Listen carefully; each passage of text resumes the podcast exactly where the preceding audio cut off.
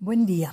Es de una gran alegría para mí poder encontrarme nuevamente con ustedes, para que pensemos en este momento de nuestra vida qué estamos haciendo hoy para mantenernos conectados, pues sabemos que nuestra manera de relacionarnos nos cambió de una forma muy radical. Ya no podemos salir a la, a, la esquina, no puedo pedir permiso para ir al parque un ratico, ya no me encuentro en el salón de clase, no me encuentro en el patio de la escuela con mis compañeros. Entonces, ¿qué estoy haciendo para relacionarme con esos compañeros?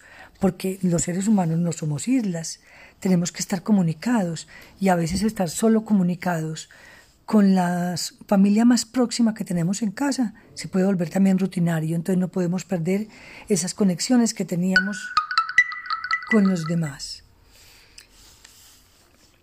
Así pues, pensemos por un momento eh, si tenemos dónde escribir lo que vamos sintiendo de acuerdo a lo que yo les voy orientando, lo que estamos pensando. Este es un buen momento para hacerlo. Entonces, podríamos hacernos algunas preguntas que nos ayudan a centrarnos. Como la mayor parte del tiempo estoy en casa, debo conectarme conmigo mismo. es lo primero. O sea, yo debo hacer una conexión conmigo mismo. Pues aquí puedo encontrar que tengo muchos valores, muchas cualidades, muchas aptitudes para hacer muchas cosas que antes no había hecho. Por ejemplo, he descubierto que, uy, que pinto muy bonito, pinto a lápiz, pinto con colores. He descubierto que aprendí a hacer crochet, que aprendí a trabajar nuditos en, en macramé. En fin, tantas cosas, dibujar en manga, eh, pulir mi letra, tengo tiempo para encontrarme conmigo mismo, hacer una conexión primero conmigo mismo y encontrar muchos valores que ni siquiera me había dado cuenta que yo tenía. Entonces, después de que yo hago un encuentro conmigo misma, seguro me voy a sentir muy satisfecha porque lo más seguro es como cuando uno escarba el baúl de la abuelita o de la mamá que se encuentra cantidad de cosas lindas. Eso nos pasa a nosotros cuando nos dedicamos un tiempo a conectarnos con nosotros mismos.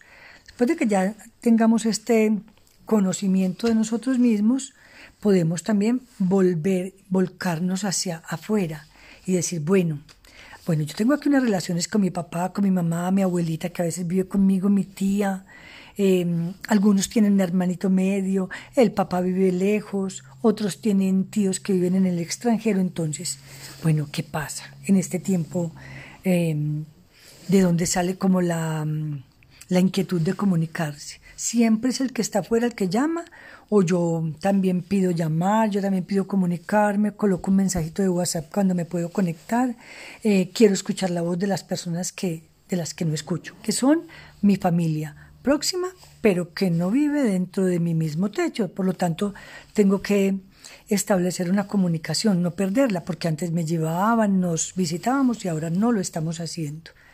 Después de que yo ya estoy reflexionando a ver cómo están esas relaciones con mi familia cercana, pero que no vive bajo el mismo techo, entonces yo ahí me pongo unas pequeñas tareas, me, de aquí seguramente surgen muchas inquietudes. Entonces, Ahora, yo tenía un grupo, yo pertenecía al grupo cuarto, yo pertenecía al grupo quinto. Ay, yo siempre salía con una compañerita eh, a tomar la media mañana. Eh, a veces revisaba las tareas con tal, o yo jugaba fútbol siempre en el descanso, mi compañero llevaba el balón, siempre nos encontrábamos. ¿Qué pasa con esos espacios que ya no tenemos? Tenemos muchos compañeritos que eran casi que hermanos nuestros, pero que con la pandemia no los hemos llamado, no los hemos... Mm, no, no sabemos, no sabemos si está cumpliendo con las tareas, si, si, si está contento en la escuela, si se tuvo que cambiar de barrio. Entonces, ¿qué tal si retomamos de pronto algunos teléfonos?